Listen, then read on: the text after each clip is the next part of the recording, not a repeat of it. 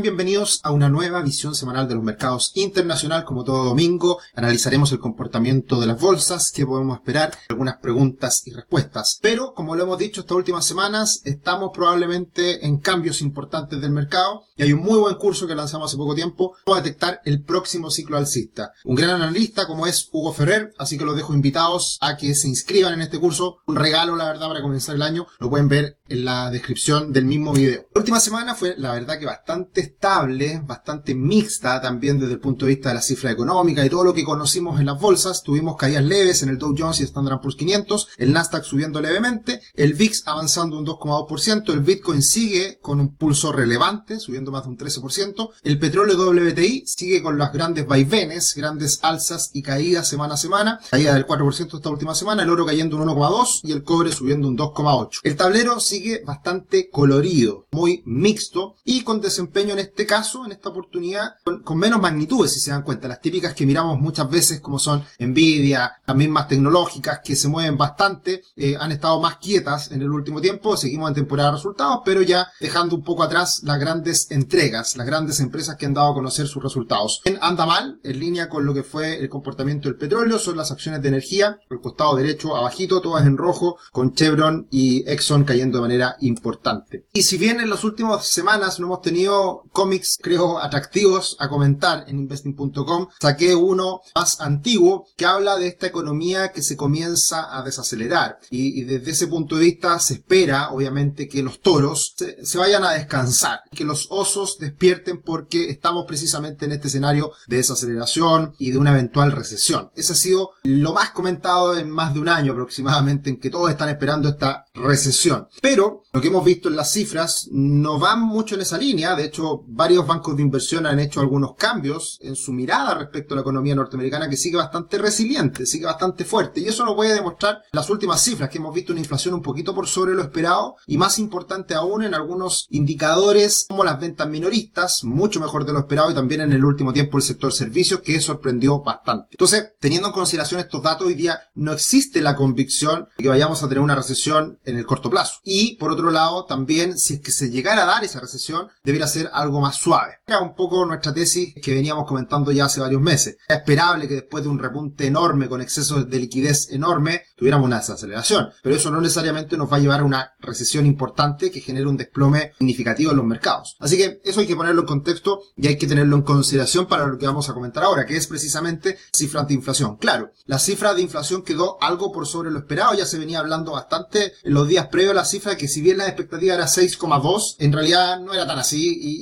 no, sería tan raro que, que, saliera la cifra un poquito más alta. Salió 6,4 y la verdad que no tuvo mayor impacto en el mercado, a pesar de ser una cifra muy superior a lo que el mercado esperaba, no tuvo tanto impacto porque la gráfica es evidente, es, es literal. Hemos visto una caída desde el 9,1% de la inflación en Estados Unidos al 6,4%, bastante violenta la caída. Y lo más importante, la inflación subyacente también empieza a mostrar señales de debilidad. Entonces, ok, algo mejor de lo esperado o algo por sobre lo esperado de la inflación, pero tampoco es para alarmarse ni pensar en que la inflación sigue descontrolada. No, se está controlando. Otra cifra importante, las ventas minoristas quedaron mucho mejor de lo esperado, 3,9% en los últimos 12 meses. Pero si lo llevamos en cifra descontada de inflación, tenemos una situación bastante delicada de todas formas en lo que es las ventas minoristas. Entonces, si bien todavía las cifras siguen fuertes en el ámbito de las ventas minoristas, eh, todavía no podemos decir que estas cifras están anticipando una recesión como se ha visto en otras ocasiones, en que caen fuertes las ventas, que son precisamente en estas barras verticales de tono gris que están en el mismo gráfico. Y, sin embargo, vemos que hay una caída importante en las ventas minoristas descontando la inflación, lo cual también da cuenta de que las empresas norteamericanas está costando, están teniendo resultados más bajos, menores utilidades, menores ventas, precisamente por esta situación. Entonces, ok, sale una cifra buena o mejor de lo esperado, pero de todas formas estamos viviendo esta desaceleración económica. Quizás no con tanta rapidez como muchos esperaban, pero se está concretando de todas formas. Entonces, básicamente con esto quiero manifestar mi opinión respecto a lo que pudiera venir otro indicador más, el, el Philly Fed, que también ha sido un muy buen predictor de recesiones. Estamos viviendo una desaceleración, pero es más suave. Eh, eso lleva a que todavía no cantemos victoria respecto a la inflación y por lo tanto por eso también hemos visto que sigue siendo una preocupación para los analistas, sigue siendo en la última encuesta de Bank of America la principal preocupación de los analistas, de los economistas, de los inversionistas, en que la inflación que se mantenga alta es la principal preocupación hoy día para los mercados. Lo segundo, conflictos geopolíticos que siguen estando presentes y que han aumentado un poquito en el último tiempo, pero parte de. Lo bueno que este listado se ha acotado y por lo tanto es bueno y malo. Tenemos menos opciones, pero eso también nos lleva a que puede salir en cualquier minuto una nueva situación que desestabilice los mercados. Entonces, la inflación sigue siendo una preocupación, sin duda, pero la desaceleración está en, curso, la estamos viviendo. Y ahí es donde eh, está la dificultad. Ok,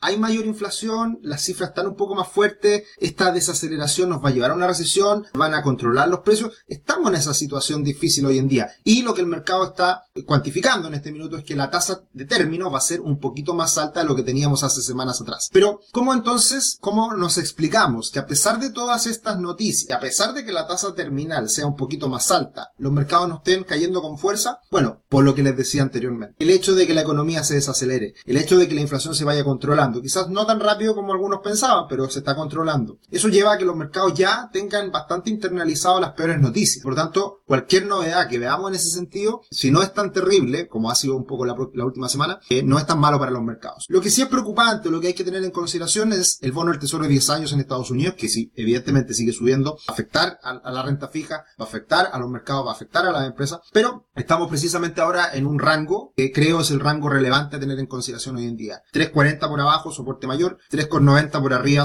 resistencia importante. Entonces, eh, si llegara a romper esa resistencia, se podría ir a máximo y eso hablaría precisamente de una inflación más alta, no se estaría controlando. Así que hay que tener ojo con este indicador, lo hemos comentado harto en las últimas semanas y ahora en este rango hay que ponerle atención. Lo que les decía, el Standard Poor's 500 corrige, pero corrige levemente y todavía está dentro de una tendencia alcista incipiente y por sobre la media móvil de 200 periodos. Por lo tanto, yo creo que el escenario técnico, el escenario económico, lo que hemos ido conociendo las últimas semanas habla precisamente de que o ratifica lo peor ya pasó y ahora estamos en una situación en donde se comienza a controlar la inflación, se empieza a desacelerar la economía, pero no va a ser algo tan tremendo, tan terrible como a algunos les encanta anunciar precisamente en YouTube, que eso atrae muchos clics. Nosotros siempre somos, tratamos de ser lo más objetivo posible y hablar de lo que realmente pensamos, porque nos dedicamos precisamente a asesorar a personas en, el ámbito de las finanzas personales. Muchas gracias por estar acá todos los domingos, muchas gracias por seguir creciendo nuestra comunidad, ya vamos superando los 26 mil seguidores, agradecemos sus comentarios, agradecemos sus me gusta, compartan esta información porque queremos seguir entregando educación financiera de verdad. Podemos esperar la próxima semana, viene el dato preliminar de PIB en Estados Unidos, que es la revisión. Eh, este dato ya se conoció, el dato preliminar, ahora se corrige y se espera la misma cifra que conocimos previamente. Un crecimiento bastante robusto, 2,9% en la última parte del año pasado. Y también conoceremos el Core PCA, que es el indicador más mira la Fed, así que es importante mirar esta inflación, que es más relevante que la inflación habitualmente miramos. Así que atentos a estas noticias que se van a conocer el día jueves y viernes la próxima semana. Ojo, mañana, día lunes, está feriado en Estados Unidos, así que vamos a tener los mercados bastante fomes en el inicio de la semana. Día de los presidentes, feriado nacional, eh,